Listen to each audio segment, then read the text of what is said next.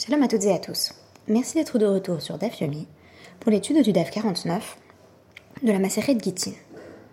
Aujourd'hui, après avoir envisagé la question du rôle de la psychologie et du comportement humain en matière d'économie, nous allons étendre cette réflexion à la question de la criminalité et notamment à la question de savoir comment pénaliser des délits tels que le vol. La référence que j'ai choisie aujourd'hui n'est autre que Panopticon, The Inspection House. Le concept de panoptique émane de Jeremy Bentham. Pour Jeremy Bentham, le panopticon, qui sera par la suite repris, notamment euh, à travers les écrits de Michel Foucault, représente une sorte de prison parfaite, qui permettrait d'avoir moins d'effectifs sur les lieux, en permettant théoriquement une observation permanente de chacun des détenus grâce à un principe de vision totale. D'après Foucault, le principe du panopticon entraîne un assujettissement réel parce qu'on a sans cesse conscience, parce que l'on voit, que l'on est vu. Il y a donc une dynamique de pouvoir inhérente au panopticon. Dans le panopticon, qui est une prison circulaire à partir de laquelle chacun des condamnés peut être vu à tout moment, on est dans une visibilité permanente, qui est une visibilité menaçante. En d'autres termes, on est en permanence surveillé. Et vous vous en doutez, Bentham euh, évoque ce modèle de prison du panopticon, qui peut d'ailleurs être employé euh, dans d'autres euh, domaines, par exemple pour des écoles ou pour des hôpitaux, avant l'ère des caméras de surveillance, qui permet d'étendre cette réflexion sur le voir et être vu, qui présuppose, comme l'affirme Foucault, un assujettissement. Alors du fait que le prisonnier sait qu'il est toujours potentiellement visible, on exerce sur lui une sorte de pouvoir omniprésent et diffus, mais du coup, il y a factuellement moins besoin de surveillance, parce qu'il suffit de présupposer que l'on peut être vu pour que cela ait un effet dissuasif. Alors évidemment, avec les caméras de surveillance, on aurait encore moins besoin de garde. De plus, à travers le panopticon, on a une construction du pouvoir qui passe de moins en moins par des individus, par exemple les gardes, et de plus en plus par une forme d'abstraction, c'est-à-dire le concept que je pourrais être en train d'être vu. Et c'est ce concept qui va euh, créer une forme de contrôle sur les individus euh, qu'il s'agit ici de maintenir dans un espace donné. De manière générale, les écrits de Bentham se situent euh, dans le cadre d'une tradition pénale qui a valorisé la montée en puissance de la dissuasion comme euh, outil, notamment pour s'adresser aux récidivistes. Face à la philosophie de la réhabilitation, la tradition pénale de la dissuasion relève d'un modèle utilitariste, évidemment, puisqu'il s'agit de Bentham, qui permet de penser la peine comme un calcul euh, de pertes et de profits que euh, toute personne qui serait susceptible de devenir délinquante devrait prendre en compte. En d'autres termes, on présuppose, là encore, que le délinquant est rationnel et est donc capable de mesurer les conséquences de ses actes. Ainsi, la dissuasion devrait appeler à sa raison et le faire prendre conscience des risques qu'il y a à commettre un délit ou un crime. Mais dans le cadre du DAF, il ne sera question que de délit. Et une fois qu'on applique vraiment la peine dissuasive, l'effet recherché, c'est l'effet d'exemplarité. C'est-à-dire qu'on veut que euh, le criminel paye pour les autres, mais aussi, bien entendu, serve d'exemple. Que chacun se dise, là encore rationnellement, si j'agis de même, je serai puni de la même façon. On va donc, dans l'esprit du législateur, élever le quantum des peines afin d'augmenter la dissuasion. D'aucuns objecteront que euh, l'augmentation des peines n'a jamais conduit à un véritable recul de la criminalité. Ainsi, les condamnations systématiques au bagne, à la transportation aux colonies au XVIIIe, n'ont pas vraiment fait disparaître ce que l'on appelait à l'époque le péril récidiviste. Et pourtant, force est d'admettre qu'il y a quelque chose de séduisant dans la théorie de la dissuasion telle qu'elle est mise en place par la Guémara, puisqu'il s'agit en réalité d'une prise en compte non pas de l'aspect rationnel de chacun, mais de cet aspect émotionnel ou psychologique ou comportementaliste dont nous parlions hier. Alors, si vous avez écouté le podcast d'hier, vous savez, et sinon ce sera l'occasion de l'apprendre, que euh, quand une personne cause un préjudice à une autre personne, donc lui vole par exemple une certaine somme d'argent, si on est amené à saisir les biens du mazik, de celui qui avait porté un préjudice, on va prendre euh, ses meilleurs biens, en l'occurrence ses meilleurs champs, euh, ce qu'on appelait, notamment dans le contexte de la Mishnah d'hier, le idit.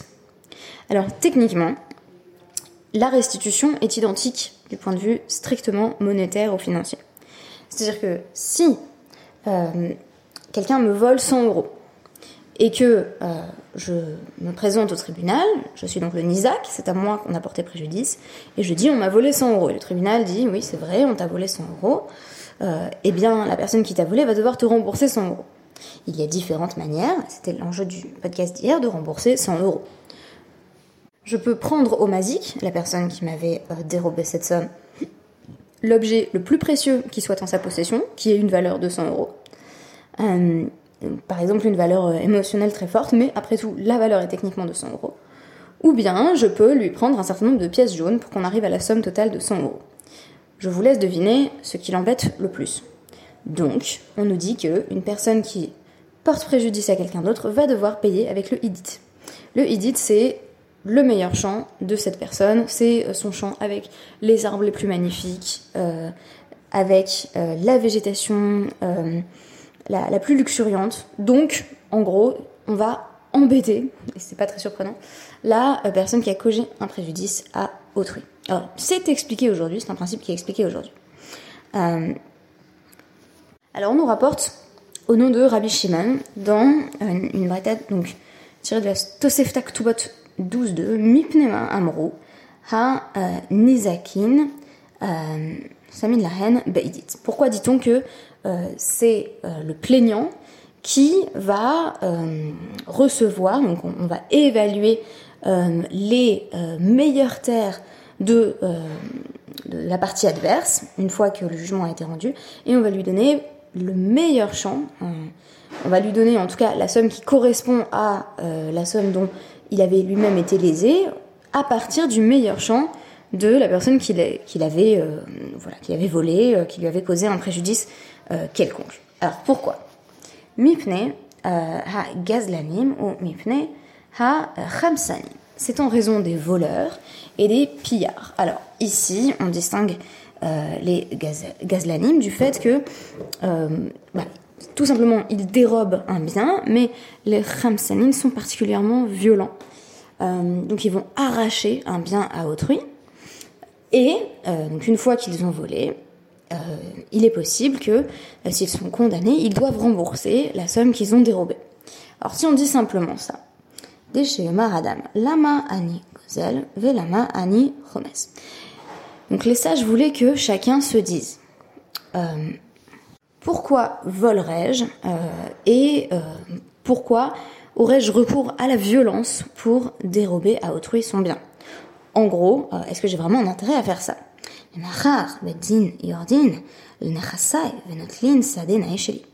si je fais ça, demain, on va me poursuivre en justice, bien sûr, et le Bedin va trancher euh, en ma défaveur, bien sûr, et ils vont descendre sur euh, mes propriétés et prendre mon plus beau champ. Et c'est là que on a un, complément d'information qui nous est apporté à travers le DAVIER, à savoir que techniquement, euh, si il n'y avait que le vol et qu'on devait rembourser que ce qu'on a volé avec potentiellement bien entendu les pénalités supplémentaires, on n'hésiterait peut-être pas trop euh, à voler avec peut-être l'espoir secret de ne pas être pris, de ne pas être puni. Mais là, une personne va se dire en son fort intérieur, attention, ce n'est pas que je vais devoir rembourser, ni même ajouter une certaine somme si je vole, c'est que je vais perdre ce qui m'est le plus cher. Donc on va finalement jouer non pas sur l'aspect rationnel, mais euh, sur l'aspect extrêmement personnel, euh, psychologique et comportementaliste du rapport à l'économie. En d'autres termes, le voleur potentiel n'a pas envie de perdre son meilleur champ. Et donc c'est cela qui retient son geste et non pas euh, le fait même qu'il va y avoir une sanction lourde. Ça, ça pourrait être un élément d'ailleurs de la dissuasion, mais ce n'est pas ce qui est mis en valeur ici. Et donc on nous dit,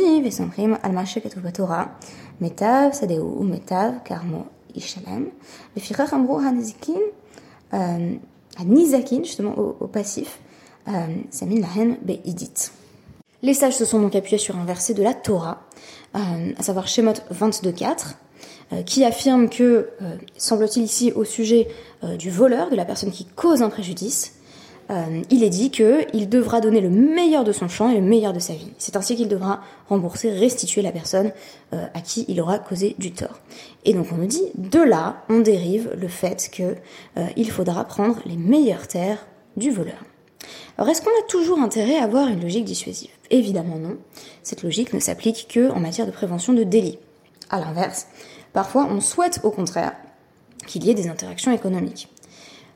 Nous avions déjà euh, consacré dans le cadre d'un podcast qui s'appelle Les Provinciales euh, toute une analyse euh, à la question du Prose Donc le Prose est une institution des sages qui vient contourner la nécessité a priori de la rémission de toutes les dettes en affirmant que en passant par un intermédiaire, à savoir là encore le Beddin, on va en réalité pouvoir recouvrer ses dettes. Ce qui semble contraire au principe de la Torah qui veut que pour qu'on n'ait pas d'accumulation de richesses ni d'accumulation de dettes, on doive à un moment donné renoncer à ses dettes. Ici, c'est exactement de ça qu'il est question puisque la suite de la Mishnah nous dit donc Baal Chov Bebenonit. C'est-à-dire que quand je prête de l'argent à quelqu'un, euh, si cette personne me dit écoute, j'ai pas d'argent à te donner, mais va prendre l'un de mes champs, moi je dois prendre un champ bénonite. C'est un champ moyen, c'est ni euh, son plus beau champ, ni un champ très médiocre. Je prends un champ, voilà. Alors pourquoi? Eh bien pour que chacun continue à avoir envie à la fois de prêter et d'emprunter. Kde shelo ire adam lechavero sadenae vedirana veyomer euh, epkot alvenu chez egbenu Alors là, on n'est plus dans de la criminalité, évidemment, on n'est pas non plus dans un délit, euh, mais on est dans une forme de calcul cynique.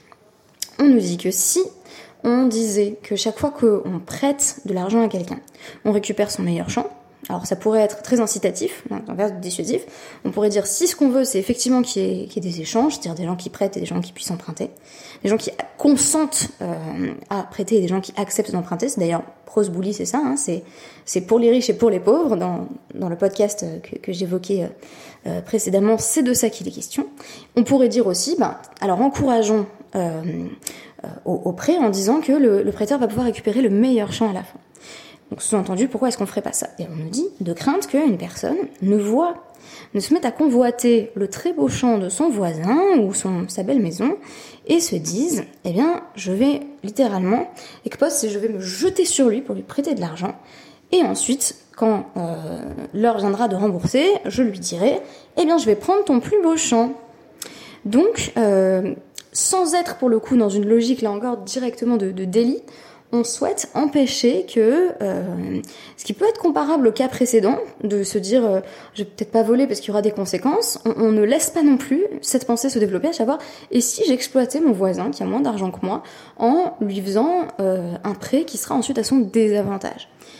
puisque moi ce que je veux c'est son champ magnifique. Je rappelle que la valeur serait techniquement toujours la même, euh, la valeur monétaire stricte au sens où serait la même, mais il y a ici une logique de convoitise qui fait qu'on souhaite s'arroger euh, le bénéfice du plus beau champ euh, de son prochain ou de sa jolie maison. Et c'est ainsi qu'on a institué que le Balrof prend du bénonite, c'est-à-dire il, prend ce qu'il doit prendre. Alors on nous dit la meata. Si on ne veut pas que le prêteur euh, profite en fait des, faiblesses euh, de la personne qui est obligée d'emprunter, on n'a qu'à dire qu'il récupère ses plus mauvais champs. Comme ça, on sera plus dans une logique presque de tzedaka vis-à-vis de la personne qui vient emprunter. La plupart du temps, évidemment, ce sont des gens qui ont besoin d'emprunter, donc qui sont dans des circonstances euh, économiques qui sont pas forcément faciles. Mais là, on nous dit non, ne tombons pas dans un autre extrême. Imken, ata Noël, delet bufne, la vie. Non, parce que si on fait ça, littéralement, tu fermes la porte euh, devant, les, devant les emprunteurs. Ça veut dire quoi Que plus personne ne va vouloir prêter euh, si on sait qu'on va se retrouver avec une, terre à peine arable, euh, avec la, plus mauvaise terre qui appartiendra à la personne à qui on a prêté de l'argent, ben on n'aura pas très envie de prêter non plus. Donc on reste dans une sorte de volonté d'équilibre qui d'ailleurs est aussi une volonté dont témoigne bien l'institution du Prosbol.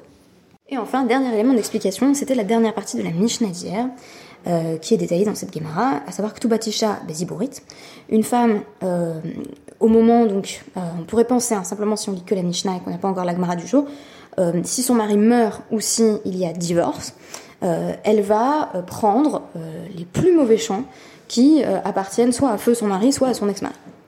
Et donc, là encore, on nous dit ben, pourquoi? Alors, Rabbi Shimon donne ici un élément d'explication. Chez Yoter Mima Haisha שהאיש justement רוצה lisa, האישה רוצה l'inase. plus qu'un homme littéralement veut être marié, une femme veut être mariée. Alors, ça veut dire quoi en bon français euh, Il est préférable euh, à une femme d'être mariée qu'à un homme. Euh, les femmes seraient prêtes à prendre même un champ euh, qui constitue voilà une forme de zibourit. Donc c'est vraiment euh, la, dernière qualité de chant euh, pour avoir le privilège d'être marié. Mais aussi, ce qui est évoqué dans, la suite du DAF, parce que là on a juste l'impression qu'on est en train de dire bon bah vu qu'une femme elle est déjà bien contente d'être mariée, elle a qu'à prendre ce qu'il y a et puis ça suffit.